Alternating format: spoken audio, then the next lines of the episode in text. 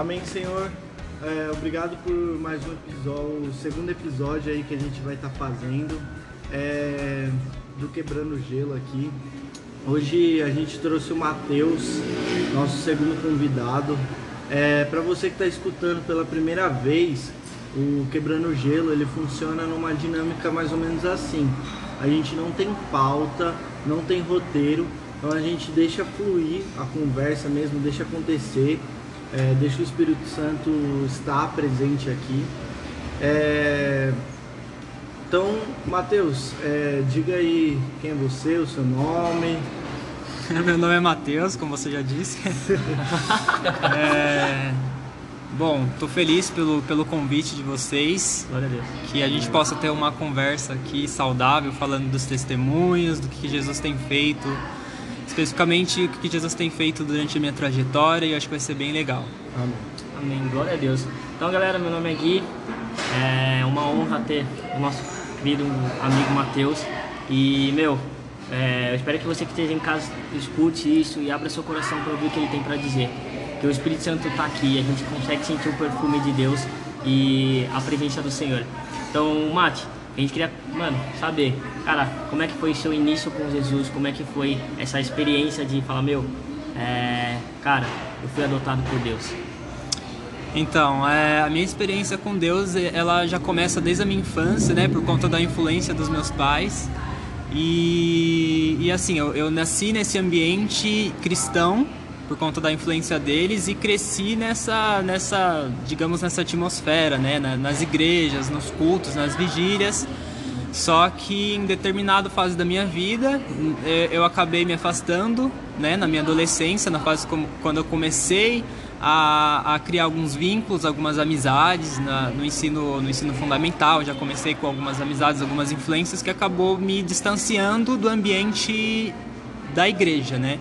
Então eu gostava de ir, eu acreditava muito em Deus, só que por conta de, de, de alguns hábitos que eu fui desenvolvendo com essas pessoas, eu acabei me afastando da igreja e, e, e pedi, perdi a oportunidade de, de, de, ter conhecido Jesus de uma forma mais profunda, né? Então não era o suficiente eu ter pais evangélicos é, existem várias, várias, várias pessoas que têm é, esse contato por conta da influência dos pais, só que acabam se distanciando por conta de não ter realmente esse relacionamento integral com ele. Então foi meio que aconteceu comigo. Eu acabei me desviando por conta é, das por conta disso. Das amizades do mundo. E você conseguiu ainda ter essas amizades? Você tentou procurar elas para poder falar do amor de Deus ou você fechou o ciclo com eles? Então, então, como eu falei, eu, eu, não, eu não era integral com Deus, eu conhecia Ele, mas eu conhecia, assim, mais de, de, de ouvir os meus pais falarem, mais pela crença dos meus pais do que realmente é, conhecer ele, de ter intimidade eu com Deus. Então, é, é, é, eu, eu falava para os meus amigos no que eu acreditava. Eu, de alguma maneira, eu acredito que eu pregava o evangelho sim, só que eu estava pregando uma coisa que eu não, não, não tinha totalmente é, vivência, né? vivência, não tinha certeza do que aquilo que eu estava falando, por mais que eu falasse, olha, eu acredito em Deus, eu acredito em Jesus, enfim. Então, nesse período eu acabei mais me desvinculando do que me vinculando. Caraca, velho, que é. E me lembra aquele versículo, né? Antes eu conhecia o Senhor só de ouvir falar, hoje eu te conheço pessoalmente. E como é que foi esse encontro pessoalmente com Deus? Quando você falou, cara, meu, agora eu tô rendido aos teus pés, sabe? Como um vaso nas mãos do oleiro. Então, é, existe uma história bem trágica antes de tudo isso. Eu acho que convém falar primeiro do que, que eu passei é, no período em que eu me distanciei de Jesus. Eu passei por grandes dificuldades antes de realmente ter um encontro consciente com Jesus, com a cruz, de, de, de, saber o que era realmente a mensagem do Evangelho, a mensagem da cruz. Eu realmente passei por um processo de muita dor por realmente ter me afastado de, de Jesus de uma certa maneira. Então, como eu estava falando, ali no período da minha adolescência, eu comecei a frequentar ambientes que acabaram é, me tirando totalmente daquilo que, que era saudável para mim, né? Então, Eu acabei conhecendo muitas pessoas que eu amo até hoje, por mais que elas não fazem parte do meu, do meu dia a dia. Eu, eu acabei me afastando por conta de realmente das coisas que eu acredito. E só que na, naquele período foi complicado porque eu acabei me envolvendo demais com, com certos ambientes. É, eu acabei é, tendo muito contato, contato com festa, com, com droga, com bebida. E, e, isso se deu realmente por meio desses vínculos, sabe? Caraca, velho. Caraca, velho. Louco, hein? E nesse meio, nesse tempo aí que você passou dentro, né, eh, de festas e tudo, você tinha bastante contato com seus pais, seus pais sabiam, você conversava com eles a respeito disso, pelo que você passava? de ter que ir em festas, assim, tipo, se você se sentia bem de falar com seus pais. Então, é, na verdade, eu sempre, eu sempre tive uma personalidade que me impedia de ser uma pessoa dinâmica em relação a, a, a meu relacionamento com os meus pais. Então, é, e isso foi desde a minha desde quando eu era criança, né? A minha mãe às vezes fala, uma vez minha mãe falou que, que ela sempre me buscava na escola e ela perguntava e aí como que foi as, como foi a aula, como que foi, não sei o quê, e eu não falava nada, eu era super quieto. então, uma, uma, tipo, isso já fazia parte da minha personalidade. Então, isso era uma coisa que me impedia muito de, de ter um diálogo com meus pais em relação às coisas que eu vivia então eu era assim uma criança comportada. Os meus pais ele tinham essa visão, só que eles não sabiam que por mais que eu seja, fosse uma pessoa comportada, eu era um ser humano que fazia merda também, né? Sim, claro. Então eu a vira e mexe eu fazia um monte de coisa errada e, e aí ficava por por ali, né? Porque, tipo, eu não tinha muito esse contato com os meus pais, deles saber tudo que eu fazia o tempo inteiro. Então, então eu era uma pessoa muito reservada em relação às coisas que eu, que eu passava e vivia. Então a, a minha relação com os meus amigos ela, ela, ela foi ela começou a fluir e eu comecei a me sentir agradável com essas pessoas por esse fato de eu conseguir ter ouvintes para saber é, quem eu realmente era, né? Isso é, é, é, Era como se fosse uma dupla personalidade em relação a quem eu era com os meus amigos e quem eu era dentro de casa. Sim. Então, assim, não que eu era uma pessoa terrível também, né? Eu tô falando assim, eu não, eu não me expressava realmente a pessoa que eu era. Eu não conseguia, por exemplo, ser uma pessoa totalmente alegre, extrovertida dentro de casa, na maneira que eu era com os meus amigos. Certo. Então, Você não era tão aberto com seus pais, né? Exatamente. Eu não era tão aberto, a gente nunca foi muito de conversar em relação a muitas coisas. Então, o que, que aconteceu? Eu fui buscar esse, esse acolhimento nas amizades. E aí eu comecei a conhecer várias pessoas. E, enfim, desde a infância, não mencionei isso, mas eu já tinha esse lado artístico. Então, também era um meio que me fazia meio que é, tentar me sentir bem de alguma forma. Era uma válvula de escape. Exatamente, era uma válvula de escape no momento em que às vezes não tinha nem os pais nem as amizades. Então, esse lado, lado artístico também contribuiu para que eu para que eu me dasse um pouco melhor comigo mesmo, sabe? Sim, sim. É, então, era uma conversa consigo mesmo, no lado do desenho. E você com o desenho, como é que você descobriu de gostar de desenhar, de gostar desse lado artístico seu? Então, é, eu lembro que desde muito pequeno eu já, eu já era interessado em, em desenhar as coisas que eu achava legal. Então, por exemplo, eu achava algum objeto interessante, eu falava, meu Deus, eu quero desenhar isso, sabe? Colocava centralizado em algum lugar e desenhava. E eu lembro de uma experiência que eu era muito novo também, que eu acho que foi meio que uma influência do meu pai também. Uma vez ele estava ilustrando um personagem e eu lembro que ele estava fazendo aquilo da cabeça dele, né? E eu era muito pequeno e eu olhando aquilo, eu falei, caramba, ele está criando um desenho, tipo, ele não está olhando nada e está criando aquilo. Aí eu senti muita vontade de também começar Legal. a fazer aquilo, sabe? Foi meio que um gatilho para eu começar, tipo, ninguém imaginava que daria nisso, né? Tipo, hoje em dia eu tô estudando na Belas Artes de maneira oh, integral. E coloca lá. Mas enfim. é... E- Então foi isso, né? Eu já, eu, já, eu já tinha esse lado artístico também presente, então eu tava meio que nessa caminhada para tentar descobrir a minha identidade. E eu tava fazendo isso como? Me vinculando com as pessoas que, que, cara, foram pessoas muito. que agregaram muito na minha vida em relação a, a, a, dialogar mais com as pessoas, a ser mais aberto com as pessoas. Então, eram pessoas que, por mais que elas não são do meio cristão, elas são pessoas que agregaram na minha vida de alguma forma. Certo. E só que eu tinha um problema, e esse problema nem os meus próprios amigos sabiam que eu tinha, né? Eu já tinha um, um, um lado assim bem depressivo, um lado bem assim ligado à ansiedade. Então foi um erro achar que eu estaria encontrando alguma coisa é, dentro daquelas pessoas, dessas amizades, dentro do- dos ambientes que eu comecei a frequentar, sabe? Então, é, foi um momento que eu comecei a me desgastar muito em relação à, bebida. Eu comecei assim, tipo, como que sem não quisesse nada, sabe? É, ia para as festas, não era de beber. As próprias pessoas que me encontravam nas festas, elas ficavam tipo, mano, mas o Matheus Levi, tipo, morava num bairro que, tipo, todo mundo conhecia todo mundo, né? Então, por eu também já desenhar, já divulgar os meus trabalhos, as pessoas já sabiam, ah, o Matheus Levi que desenha, que não sei o quê.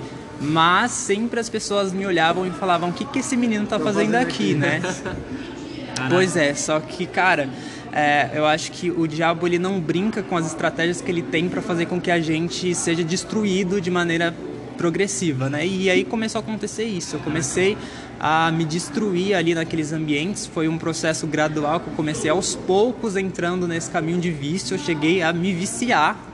Eu cheguei a me viciar com cigarro, cheguei a me viciar com bebida, com algum- algumas drogas específicas eu também cheguei a usar. Então foi tudo um, processo assim, né? Foi o diabo foi jogando a, a sementinha ali É, aos foi poucos, plantando. foi jogando as pedrinhas, fui tropeçando aos poucos e Caraca. deu bem ruim. No final deu bem ruim. No final dessa história, né? Porque depois começa uma outra história que eu acho que é o principal foco da gente também mencionar aqui. Foi como eu consegui, é, é, como eu consegui ter forças pra pra fazer as coisas nascerem tudo de novo, sabe? Tudo do Caraca, zero. glória a Deus, glória a Deus. E esse período que você passou para você chegar nessa nova fase da sua vida, cara, é... esse período de escuridão, onde que você encontrou essa luz? Onde você conseguiu ver uma saída? Então, é... eu, na verdade eu não vi a saída nenhuma, cara. Eu acho, eu acho que as saídas que foram acontecendo, eu, eu acredito hoje com total força que foi por conta das orações que da minha mãe principalmente, Glória da igreja, da minha igreja local, da, da igreja o- onde eu, eu pertenço, né, que é a igreja do Pastor Clodoaldo. Ele tem a- ele desde sempre tem abençoado bastante ah, a vida, a nossa vida. E um detalhe que eu acho legal mencionar aqui também que eu acabei de lembrar é que eu me batizei com 12 anos de idade com esse pastor. Que legal. Ah, então, então, cara, é, quando eu, eu, eu tava longe dos caminhos de Jesus, né, digamos assim, eu sempre sentia que, cara, eu não tava sozinho, por mais que eu estivesse lá na balada, na festa, na rave.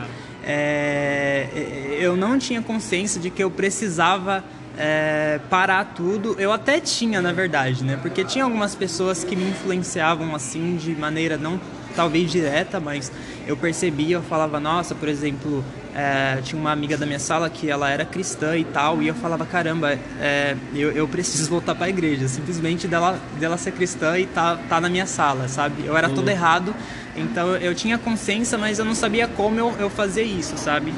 Como eu ia fazer para voltar para os caminhos. Então, foi bem complicado. Eu, eu tive que apanhar bastante. Eu fui bem massacrado em relação a, a tudo que eu fazia, a, a- aos caminhos que eu estava andando. E, e- e isso começou, eh, essa questão de eu encontrar a luz, eu acho que começou a vir com muita oração, né? Caraca. Então, é, é, é, foi, foi tão difícil, foi tão forte de encontrar esse caminho que eu cheguei a um ponto de, de quase, cara, ir pro saco, sabe? Em 2016 eu fui internado Caraca. por conta das bebidas, eu acabei acabou desencadeando algo na minha mente, né? Porque como eu disse, eu, eu, eu frequentava muitas festas, eu estudava, eu gastava pouco tempo cuidando da minha alimentação a, o, o meu sono era totalmente também desregulado por conta de estudar, de desenhar e, e, e, fazer as coisas ali tudo acontecer ao mesmo tempo. Teve um período também que acho que em 2015 que eu também entrei num relacionamento e acabou dando errado também. Isso acabou também potencializando toda aquela angústia que eu tinha, acabou potencializando a, a ansiedade, a depressão. Então, tudo isso nesse período fez com que eu desencadeasse isso e, e, e ter que ficar internado um mês no hospital, Nossa. inconsciente, sedado, boa parte do tempo sem saber quem eu era.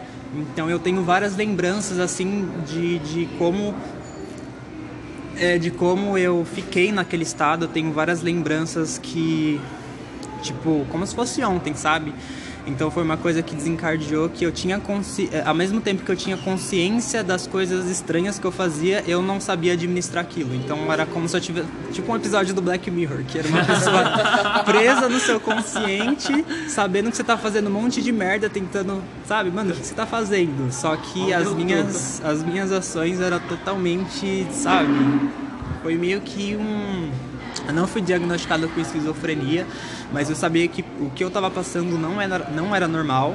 Então eu acabei ficando oito meses tomando remédios controlados. Nossa. Com, com consulta psiquiatra e tal. Foi uma benção na minha vida aquela psiquiatra, mano. Ela me ajudou muito a, a poder, a, a, eu poder é, voltar ao normal aos poucos. Então eu fiquei todo esse período é, é, esse período de um mês na, na internação. Depois de um mês eu, eu saí da internação, a minha mãe, ela tava, tipo, todo mundo ficou desesperado, né? Porque ninguém imaginava, meus pais não sabiam que eu usava droga, não sabia que... Sabia que eu bebia porque eles não são besta também, né? Às vezes eu chegava em casa, eles desconfiavam e tal. Mas todo mundo ficou assustado, os meus amigos, todo mundo ficou, mano, mas o que, que tá acontecendo com esse menino? Como assim ele tá internado? E ninguém entendia nada, né? Então, eu, realmente, a minha mente foi pro zero e eu tive que restaurar tudo de novo, eu tive que voltar. Deu um reset. Exatamente. E, e, como eu estava falando, eu acredito que eu conseguia voltar, eu conseguia entrar nesse caminho de luz novamente por misericórdia, por oração. Caraca, pela graça, por né? misericórdia né? de Deus. Só pela graça mesmo. Só pela e graça. acredito muito que eu acho que também talvez é, existiam coisas para existem né está acontecendo agora que, que eu acredito que fazia parte daquilo que Jesus tinha para fazer na minha vida. Eu acho que a, o, a, a única coisa que estava me afastando de, de, dessas coisas acontecerem era realmente estar tá num caminho profano sabe? Então é, eu, eu teve todo esse todo esse, esse processo de de internação. Eu saí da internação, a minha mãe ela já quis me encaminhar para pro, os retiros da igreja, para os encontros que tinha, que ela falou, meu Deus, esse menino. Aleluia. Mas o que acontece foi que eu estava muito fragilizado em relação à minha saúde emocional, minha hum. saúde, tudo na verdade, né? Então o que acontece? Eu fui pro encontro, eu fui para um retiro, foi Isso bênção. mais ou menos. Isso foi em 2016. Tá certo. Eu tinha 17 anos. E aí ela me levou, né? Ela me levou com o intuito de eu, sei lá, melhorar e tal. Mas foi bom, foi, é, foi, só que foi muito emocional. Eu não tinha, eu não tinha uma, uma a, a questão da, da psique humana estava totalmente disfuncional por eu realmente, base, né? exatamente, eu não, eu não conseguia, por exemplo, ter concentração para ler a Bíblia, para entender realmente o que, que rolava ali. Então foi emocional, eu passei por aquilo. Foi três dias, né? Eu passei por aquilo é, eu, eu lembro que eu fiquei muito entusiasmado, que eu fiquei tipo, nossa, os meus amigos precisam conhecer isso. Caramba, e, eu fica, e eu pensava sempre nos meus amigos, né? Eu falava, caramba, meus amigos precisam conhecer Deus, precisam conhecer Jesus, porque eu realmente tinha muitas amizades que elas. Mano, tipo, amigo que usava, vira e mexe usava crack, amigos que.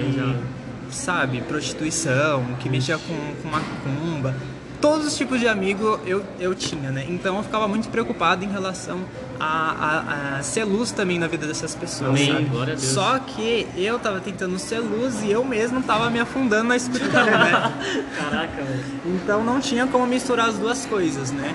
Entendi. A palavra orienta bastante em relação a isso, né? A gente não misturar o profano com o que é santo, né? Não, não tem como, como as duas coisas se encaixarem. Então, é eu fui para esse encontro, fui para esse retiro, voltei, voltei lá todo alegre, né? Todo emocional e não sei o que, falar de Jesus pros amigos e blá blá blá. Só que deu uma semana, eu já tava de volta na, na, na vida que eu tinha. Pra você ter uma noção, é, pra vocês terem uma noção, eu tomava remédios controlados e voltei a beber, a fumar, fumar cigarro, tomando os remédios controlados, pra você ver Nossa. como eu tava doente da cabeça mesmo, né? E a minha mãe, terrível. a minha mãe, a minha psiquiatra, ela falava assim, Mateus, você não pode fazer mais essas coisas, você não pode mais usar isso, você não pode mais fazer aquilo porque pode acontecer de novo, pode acontecer muito pior do que aconteceu. Sim. Só que cadê minha saúde emocional pra falar, nossa, é verdade, né? Não, eu tava tipo, ah, beleza, ok. Deixa e aí levar. eu. e aí eu voltei, tipo, eu, eu, eu senti muita falta dos meus amigos. Tinha amigos específicos assim. Eles também não tinham saúde. Não tinha saúde, eles não tinham. eles não tinham. é, como que pode dizer? Eles não tinham consciência também de que as coisas que eu fazia tava me né? Ou tinha e queria que eu me desgraçasse mesmo, não sei. Mas eles, Caraca. tipo, falavam, ó, se você quer fazer essas coisas de novo, você faz. Eu não vou, a gente não vai controlar a sua vida, né? Eles você não vê. tinham a consciência que você quer falar sobre, tipo, do que você tava passando e do que você tava consumindo, tava te afundando Exatamente, tudo, exatamente. né? Porque, ó, eu tinha amigos que usavam coisas piores, faziam coisas de maneira pior, só que eles Pra nunca eles foram internados, ok, né? pra eles estava tudo ok. Então isso eu acho que também era de acordo com os meus princípios, com as coisas que eu acreditava, por mais que eu não praticasse. Então, pra mim não nu- nunca Te foi incomodava. É, nunca foi, nunca foi saudável fazer essas coisas. Então, é, enfim, acho que eu me perdi, perdi o parâmetro onde eu Ah, tava. você você tava contando que vo- você tava tomando os remédios controlados e começou a tomar e fumar ao mesmo tempo. Usar Ah, então, é, eu tomava os remédios ainda, né? Era remédios assim fortíssimos, remédios assim que, mano, é, é, eu precisava tomar eles pra melhorar, mas eles é, eram drogas também, né? Que também me deixavam ruim, né? Mas eu precisava, só que eu não poderia também entrar, voltar a fazer as mesmas coisas igual a médica, minha psiquiatra, ela falava, né? E eu voltei, só que o, o- o extraordinário de tudo isso é que eu consegui melhorar mesmo fazendo todas essas coisas. Então, em janeiro de 2018, 2017, isso, janeiro de 2000, não, janeiro de 2018, pera, Eita. Algum ano Janeiro aí. de 2017 foi quando eu, eu parei com os remédios. Eu fui tive a minha última consulta com a psiquiatra. Ela falou: Ó, você não precisa mais tomar os remédios, você já, você já melhorou. E ela ficava tentando me incentivar, né? Mas, Matheus, você precisa fazer alguma coisa. Eu tinha voltado a a desenhar aos poucos. Pra vocês terem uma noção, quando eu tava internado, eu não conseguia segurar um lápis na mão. Caraca. Nossa. Eu não Exato. sabe, desaprendi a desenhar e cara teve um te- teve essa esse testemunho que eu também dei de uma outra maneira. Eu não cheguei a falar especificamente sobre esses detalhes. Eu tava falando, falei um pouco mais sobre como eu consegui sair de tudo isso. O meu pastor que estava me entrevistando, né? Ele ele, ele foi um dos pastores que foi me visitar quando eu tava internado, né? E ele falou uma coisa que, cara, me deu uma vontade de chorar. Eu Boa. segurei no último lá, né? Ele falou assim: Olha, Mateus, a gente fomos lá, nós oramos por você e nós acreditávamos que você ia sair dessa. Nós, você realmente estava muito debilitado. Não, esse não era o Mateus que a gente conhecia, o Mateus alegre e tal. E a sua mãe, ela deixava do lado da sua cama a, a, a mesinha com a folha e o lápis, porque ela acreditava que você ia voltar Glória a desenhar. Deus. Caraca. Até Mano, quando ele falou também. aquilo, eu fiquei, meu Deus, me sustenta aqui. Caraca, que demais. Que E lindo, aí eu fiquei, nossa, cara, foi muito emocionante, Nossa, porque Deus, realmente é, era uma luta ali travada e eu acredito que era uma luta mais no mundo espiritual do que no físico, sabe? Certo. Então aos poucos eu fui voltando nesse, eh, aos poucos eu fui tendo consciência do quanto eu precisava voltar para Jesus, só que de maneira consciente, sabe? Tipo, eu preciso fazer isso, eu preciso, eu preciso chegar até Jesus. E foi assim que se deu, né? Em 2017 eu tava numa festa, eu já não tomava mais remédio e tal, já tava, mas eu ainda continuava nesse, nesse caminho profano e tal, de festa e tal. E eu lembro que eu acordei, eu tinha dormido na casa desse amigo, tava tendo festa lá, eu lembro que a gente ficou a noite inteira bebendo, jogando sinuca e blá blá blá. E aí. e aí, eu lembro que eu acordei no dia seguinte destruído, mano. Destruído. Eu lembro que eu sentia, nossa, eu sentia muita dor e tava fora do normal, né? E aí eu tinha que ir pra casa. Aí eu me despedi dele, eu falei pro meu amigo que eu tava com muita dor. Ele falou, ah, ok, né? Tchau, vai pra casa. aí, aí eu fui pra casa, eu lembro que eu peguei o metrô e eu tava muito mal, muito mal. Tava fora do comum. E eu falei, meu Deus, eu senti que agora tava, sabe, não tinha mais jeito. Eu falei, meu Deus, agora já era, vou morrer. e aí eu, eu comecei a conversar com Deus, eu comecei a fazer algo que eu nunca tinha feito antes, que era orar realmente a Deus, pedindo por ajuda, por força. E eu acho que foi ali que eu comecei a, a, a ver, a, a, ali que eu comecei a perceber que eu precisava parar tudo olhar para Jesus e ver o que, que ele tinha para me oferecer, Amém. sabe? Amém. Porque é, a gente precisa entender que é, é, exige da gente um, um, comportamento que faz com que a gente tenha esse encontro com Jesus. Amém. E esse comportamento se dá quando a gente reconhece que a gente precisa olhar para ele e saber que ele está esperando a gente, sabe? A gente, a gente tem esse uso de costume de falar que, nossa, você precisa aceitar Jesus. Não, cara a gente não precisa aceitar Jesus porque ele já aceitou ele já, a gente. Aleluia, a, a, gente precisa parar e saber que ele tá lá esperando a gente e a gente Amém. precisa ir nesse, eh, de encontro com ele, né? E o meu encontro com ele foi assim, sabe? Não foi na igreja, tipo, sei lá, um pastor orou por mim, enfim. É, isso aconteceu bastante, mas o meu encontro com Jesus foi no meio da rua, no Eita, meio de uma ressaca. E, e eu decidi parar tudo e falar, Jesus, eu vou largar tudo isso que eu tô fazendo porque é, é, eu preciso de uma nova chance, de uma nova oportunidade. Eu acredito Amém. que nesse momento que que as coisas começaram a fluir a partir desse dia, né? Amém. Então eu consegui chegar em casa com muito esforço. no trem eu tava, eu tava no trem, eu tava tipo meio que balangando assim, dando uns apagões. E aí é, eu indo pro caminho de casa falando, Jesus, eu prometo, eu não vou mais fumar cigarro, eu não vou mais beber, que não sei o que, me dá mais uma chance, blá blá blá. E aí eu cheguei em casa, ia ter, por um milagre, ia ter o, o, encontro que eu tinha, o retiro, o encontro com Deus, tinha um encontro com Deus, ia ter de novo no, no mês de setembro, né? Glória a Deus. Amém. Eu cheguei em casa, minha mãe, ela, ela ia ela, tava, ela ia servir nesse encontro, né? E aí ela tava preparando os negócios que ela era responsável, né? Eu, é, Tá, eu cheguei em casa, eu fiquei acho que uma semana doente, né? Caraca, uma. Caraca. Diz eu que fiquei. Ficou um mês, né, ainda no hospital depois é, então foi. Aí eu fiquei doente, mas foi porque também eu tava, acho que com uma infecção na garganta, não sei, alguma coisa assim, por conta das bebidas também, um monte de coisa.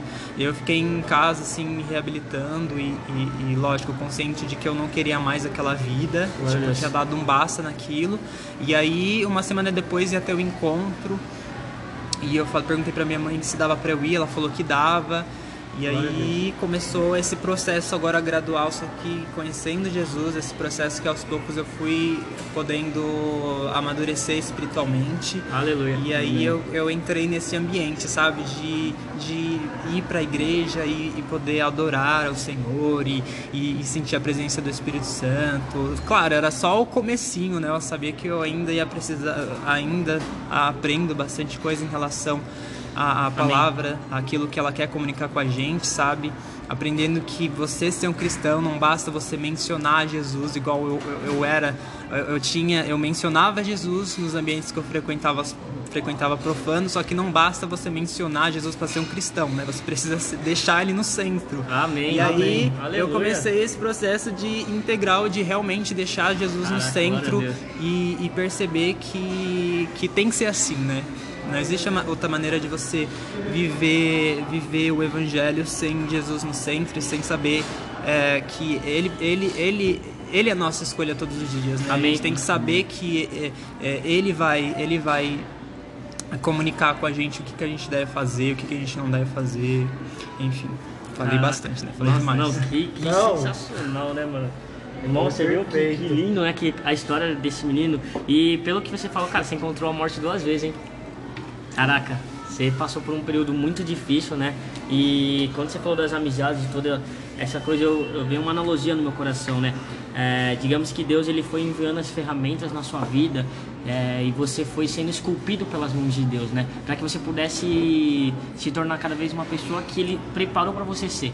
Ser Mateus Levi, filho de Deus, né? Então, tipo, é, você ainda era criatura naquele ambiente e quando você passou a ser adotado por Deus e falou, meu, eu fui abortado por Cristo e agora eu quero falar para as pessoas que elas, elas, também podem ser adotadas, sabe?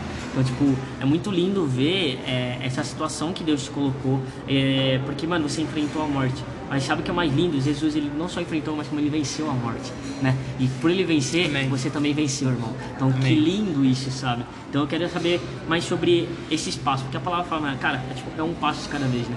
É um passo de cada vez. Então eu queria saber, meu, e aí?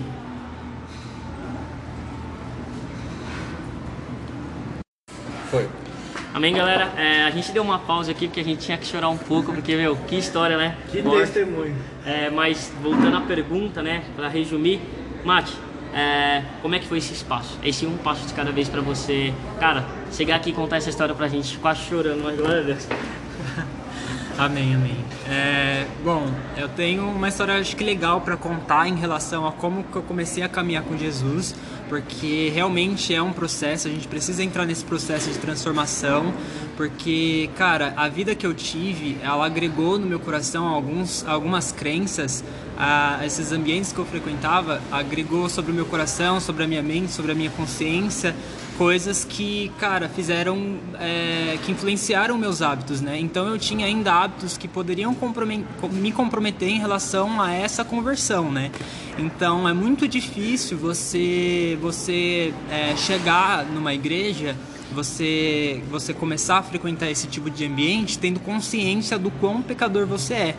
E, e, e, esse processo, às vezes ele é difícil de entender para o novo convertido, é difícil de entender porque é, a gente acaba pensando que a gente precisa começar já sendo um hiper cristão, alguém que não vai errar nunca mais. Vida, né? Então, no começo, acho que pelo menos ali um, a, a, na média de um ano depois de convertido, eu ainda era uma pessoa que sofria bastante em relação ao meu relacionamento com Deus, porque vira e mexe eu tava ali caindo em algum pecado, caindo em alguma tentação. Eu lembro que é, eu consegui largar de vez a questão do cigarro. Eu nunca mais coloquei um cigarro na boca depois Amém. daquele dia, daquela oração que eu fiz no trem. Amém. Em relação a, a, esse vício que eu tinha. Então eu já fumava cigarro ali pelo menos uns dois anos. Eu, eu já fumava cigarro, né? Então é, eu consegui me distanciar disso, mas ainda existiam prisões que eu acredito que foram libertadas através de oração, através desse ambiente de adoração que eu frequentava. Então era uma coisa que eu comecei a frequentar esse ambiente religioso, a igreja, comecei a me envolver com pessoas também que começaram a agregar valores espirituais no meu coração, meus pastores, mas ainda assim eu ainda sofria muito em questão as coisas que eu não conseguia me distanciar e não sabia que era preciso entrar nesse esse processo para poder ser transformado, para poder chegar nessa estatura, que é uma coisa que a, até hoje em dia a gente precisa tomar cuidado. A Bíblia Sim. nos instrui, né? Se você está de pé, você tem que tomar cuidado, porque a qualquer momento né? você pode cair, é, né? Verdade. Você se tornar alguém, se pertencer a uma religião, ou você se transformado por Cristo, isso significa totalmente de, dentro do cristianismo, eu falo, né? Pode ser que esteja pessoas de outras religiões escutando, mas dentro daquilo que a gente acredita, a gente é transformado dia após dia de Aleluia. acordo com a nossa integridade graça com Deus. Em graça, em glória em glória. Exatamente. Então, no começo, é, foi muito engraçado. Eu olhando, vendo agora, eu acho engraçado, né? Mas era complicado. Eu lembro que a bebida, eu lembro que eu era muito frequente em em, em bares, em, em, festa, em balada. E, e, a bebida era uma coisa assim, que era meio que o parâmetro das amizades ali, sabe? Você tinha que estar tá bebendo, você tinha que ter aquilo pra estar né? pra tá feliz, sabe? Verdade. E por mais que eu gostava, que eu gostasse muito das pessoas que eu convivia, eu às vezes me angustiava porque eu via que a euforia, todo aquele negócio era voltado a você estar tá se embriagando, sabe? Então, eu lembro que quando eu comecei a caminhar com Jesus, eu falei, bom, eu não posso beber mais agora, né? Ah, existe esse critério, né? Mas eu ainda tinha, eu tinha essa crença dentro de mim, né? Bom, eu não vou, eu não, eu não, não bebo mais nas festas e tal, mas eu vou beber a minha cerveja dentro de casa. eu falei, ué, é, é, é, eu ainda carregava essa crença dentro de mim. Por quê? Porque eu ainda não tinha amadurecido ao nível de saber que, cara, não fazia mais sentido aquilo para mim. Eu acho que no fundo eu ainda fazia aquilo para falar pros meus amigos, tipo, ó, eu não me tornei um crente careta, sabe? Eu, olha, eu tomo a minha cerveja ainda. Então era meio que uma mistura. então, então era uma mistura disso, sabe? E, e maturidade também, né?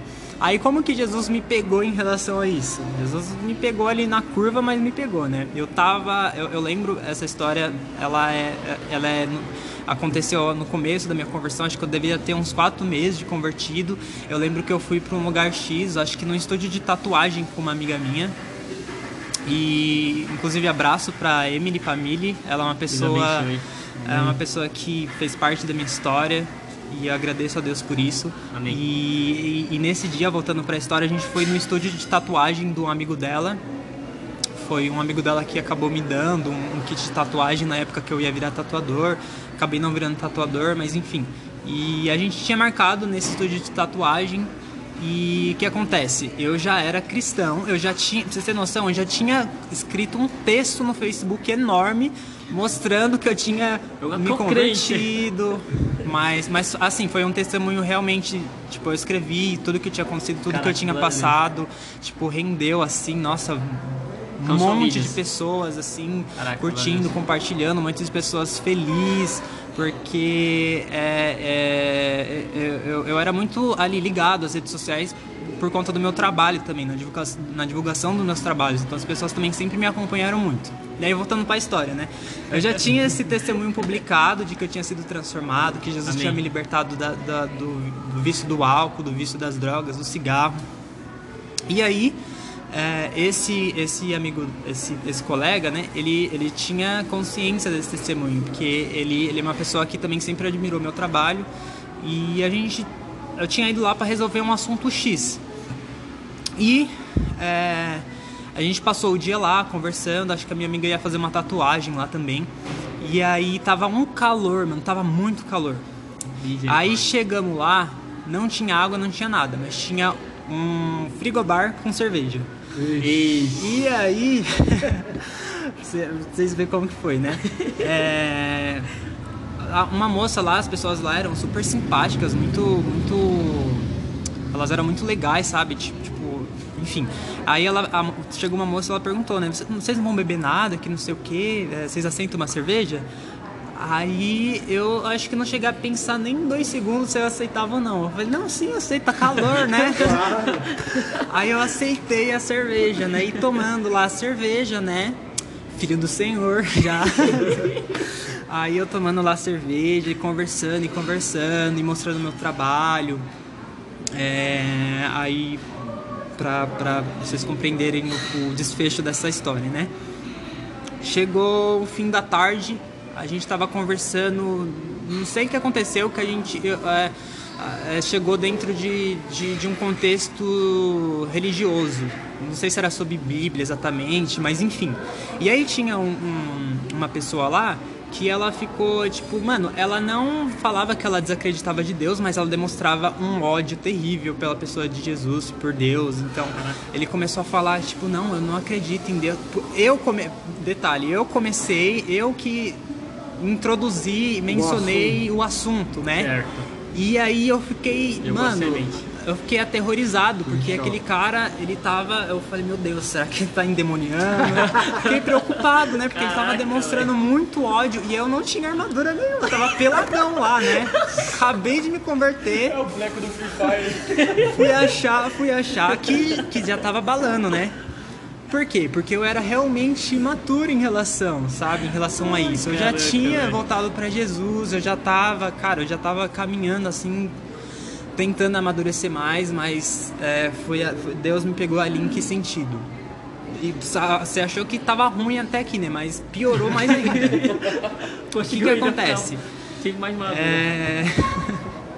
ele ele tava lá, né, demonstrando todo o ódio dele pela pessoa de Jesus, falando que tal, falando palavras agressivas até, e eu fiquei paralisado, né? Eu petrifiquei ali e fiquei só escutando, né? Falei, e agora, né? O que, que eu vou falar, eu né? falo? Não sei resolver o assunto aqui, né?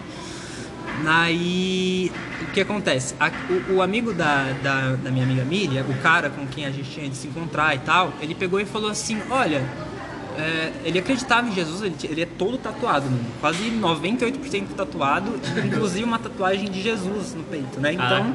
ele acreditava em Jesus. Aí ele falou assim: Olha, eu acredito em Jesus, eu acho que não tem problema, não tem problema nenhum nisso que você tá falando, só que eu não acho certo.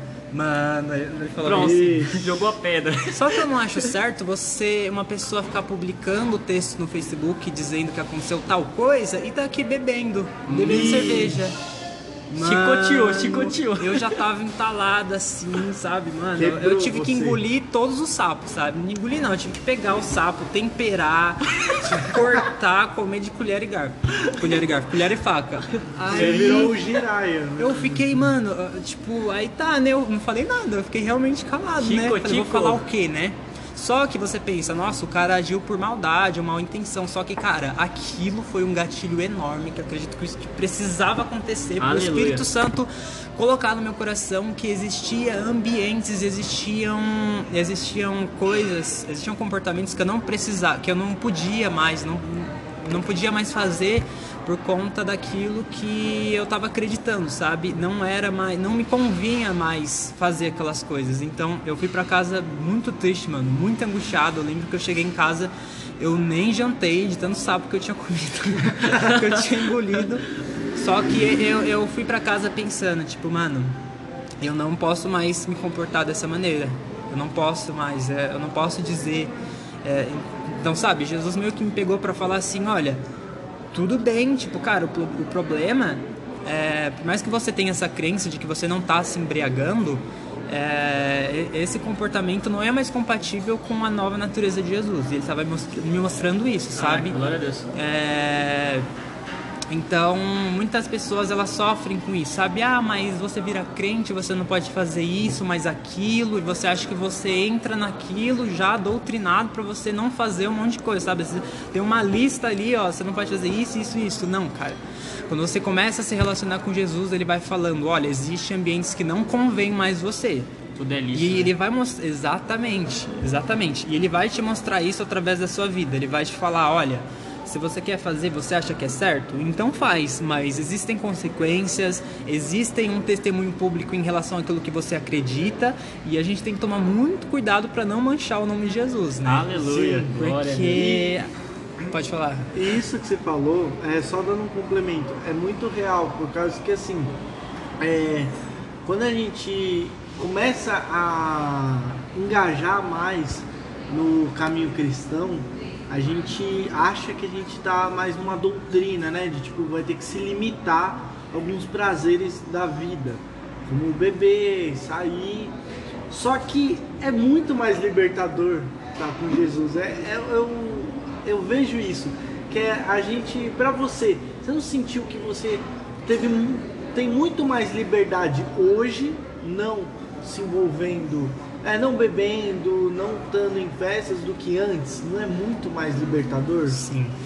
É libertador porque você reconhece que você está tentando se, ela, se, se trazer a felicidade para dentro de si, dentro de dentro desse dentro do dentro do mundo, dentro do que tem do mundo. Você acha que você vai se encher, você você acredita que você vai se preencher de alguma coisa aqui desse plano.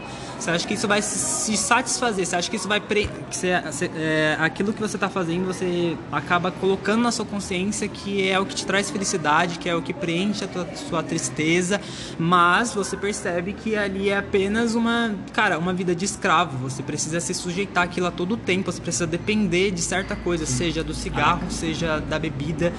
É, seja qualquer outro tipo de coisa. Então, quando você tem um encontro com Jesus, você entende, cara, que para você ser cheio, para você ser cheio de alguma coisa, cara, isso dentro do que a gente acredita, né?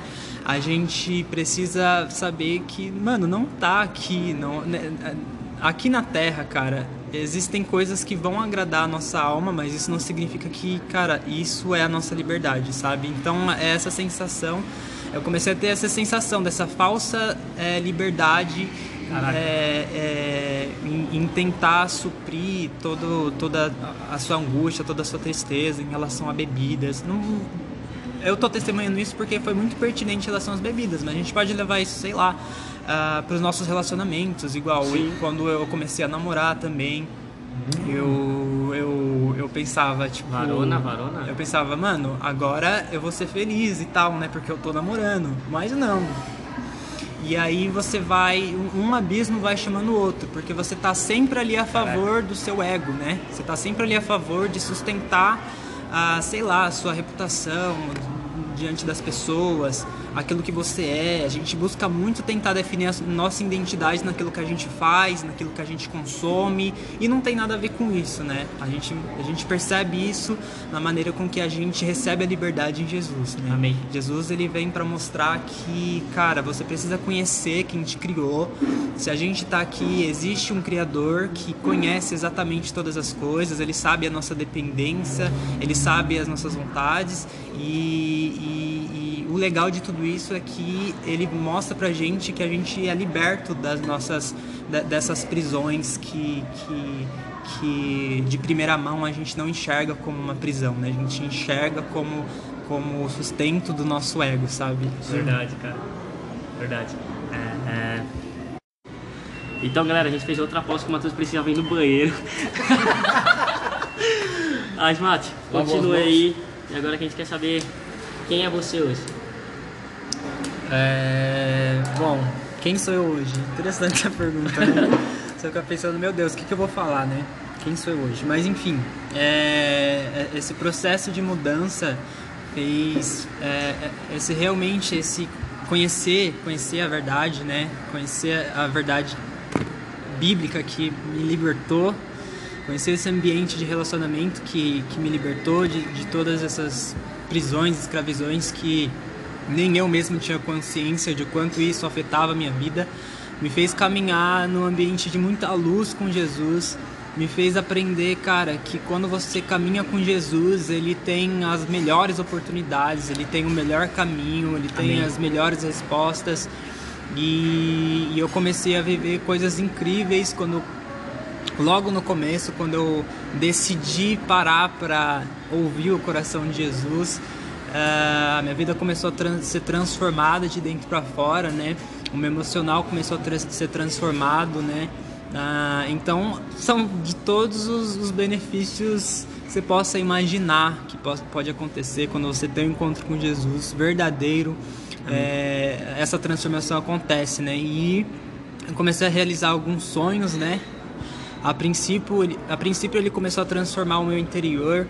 Eu comecei a ser capacitado emocionalmente para entender que eu tinha sonhos, que eu precisava é, também descobrir o que, que Jesus queria a respeito de mim, a respeito dos meus sonhos, né? Então, a princípio, eu comecei a sonhar com as coisas que eu gostava muito, né? Eu já tinha sempre já já estava voltando assim com os desenhos, com as encomendas eu já vendia os meus trabalhos e eu sonhava muito em entrar na Belas Artes, né? E só que esse sonho, ele era um sonho assim que sempre foi distante. E eu pensava, meu Deus, como que eu vou entrar nessa faculdade? Eu já não era íntimo de Jesus, então eu, eu é, era mais longe ainda, né? Então, como eu comecei a caminhar com Jesus, ele foi mostrando que as coisas eram possíveis. Ele não tem problema nenhum em abençoar a nossa vida. Amém. E ele começou a me abençoar muito, cara. E eu comecei a me sentir muito privilegiado de poder, a, poder conhecer um Deus que, cara, só quer o nosso melhor, sabe? Amém. E a gente só precisa responder isso para Ele na medida que a gente vai conhecendo Ele, sabe? Existe uma resposta da nossa vida em relação àquilo que Ele quer fazer com nós, né? E eu comecei a ter esse contato, Ele começou a transformar ele começou a colocar sonhos dentro do meu coração e, cara, o primeiro sonho que eu conquistei foi ano passado, um sonho que era muito grande, eu não sabia que aconteceria tão assim, de repente, que foi entrar na Belas Artes oh, com uma bolsa e coloca lá. Uma bolsa É, então, aí foi Deus mesmo que me colocou. Aleluia. é, eu foi uma bolsa assim 100% integral por conta dos, dos meus trabalhos. Foi uma bolsa Nossa. mérito, foi uma bolsa por Aleluia. mérito, por mérito Aleluia. artístico, mas o mérito de verdade mesmo é de Jesus, porque Aleluia. se não fosse ele, com certeza eu não estaria lá. Amém. Então, realmente eu me senti muito honrado em entrar na Belas Artes dessa maneira. Eu orei para Deus para eu entrar dessa forma. Eu não achei que seria fácil. Falei, Jesus, eu queria que fosse assim. Ele fez muito melhor. A Aleluia. gente pode ver como Jesus ele planeja muito além da nossa capacidade humana, né? E, e foi muito mágico. Eu, eu cheguei na Belas Artes, a diretora da Belas Artes ela me convidou para essa reunião e ela convidou é, já com o, intu- com o intuito de apresentar para o coordenador do curso de artes visuais. Nossa. Caraca. E no mesmo dia que eu tive essa reunião com ela, foi a primeira ve- primeira vez que eu fui conhecer a unidade 2 da Belas Artes, né? Ela, cara, já estava tudo preparada pro Bertani assinar lá os termos e eu engajei, entrar na Belas Artes com essa bolsa, né? Não era nem período de vestibular, não era nem nada, sabe? Caraca. Foi tudo fora assim dos critérios, demais. né?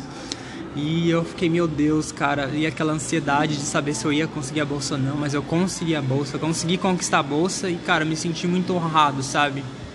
Então, é, é, é, eu fiquei muito feliz por saber que ele, ele realiza os nossos sonhos, a gente acha que é, viver, é, entrar, conhecer Jesus, entrar numa religião.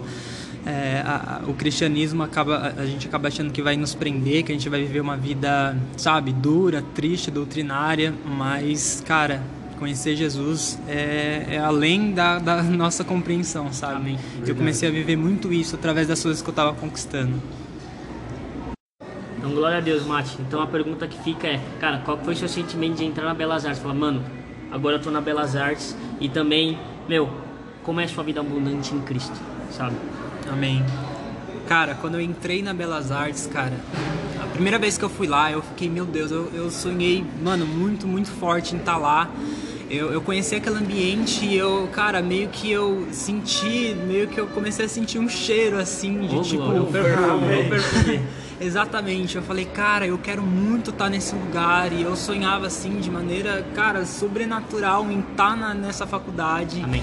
E eu falei, cara, não é possível que Jesus fez eu, eu, eu sentir essa fragrância pra eu não conquistar isso, cara. Então foi meio que eu agarrei com todas as minhas forças e, e.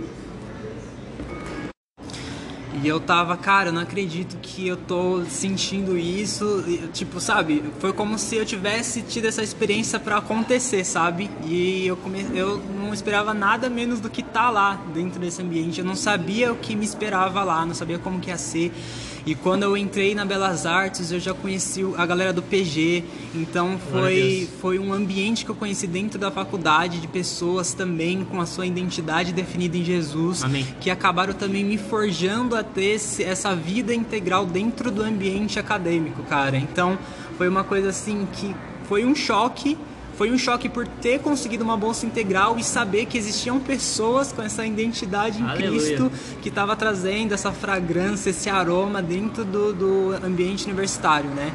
Então eu fiquei muito feliz porque eu vi que Jesus tinha realmente um propósito comigo ali. Então uma das coisas legais que aconteceu também foi a gente ter ser, é, a gente receber um estudo bíblico do reitor da nossa faculdade.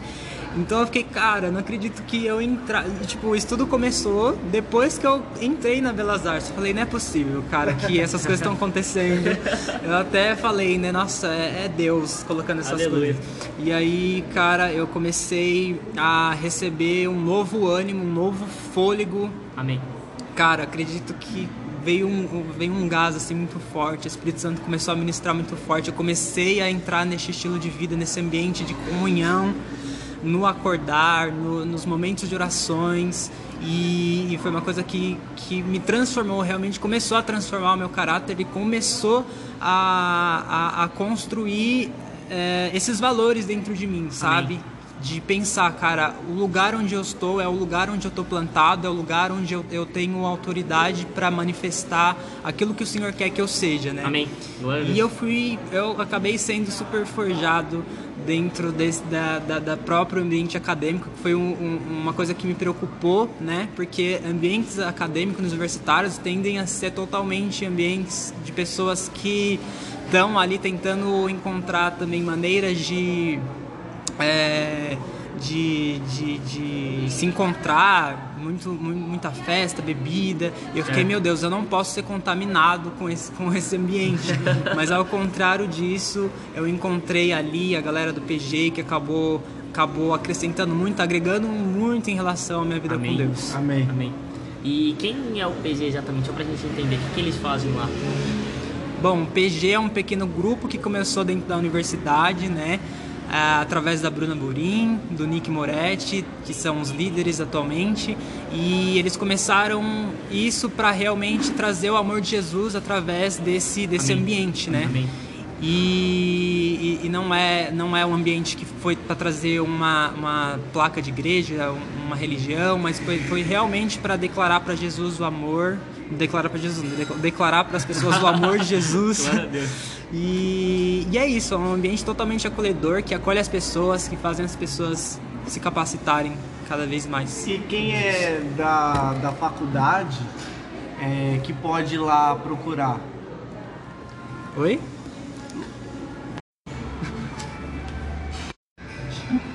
É, ah, entendi.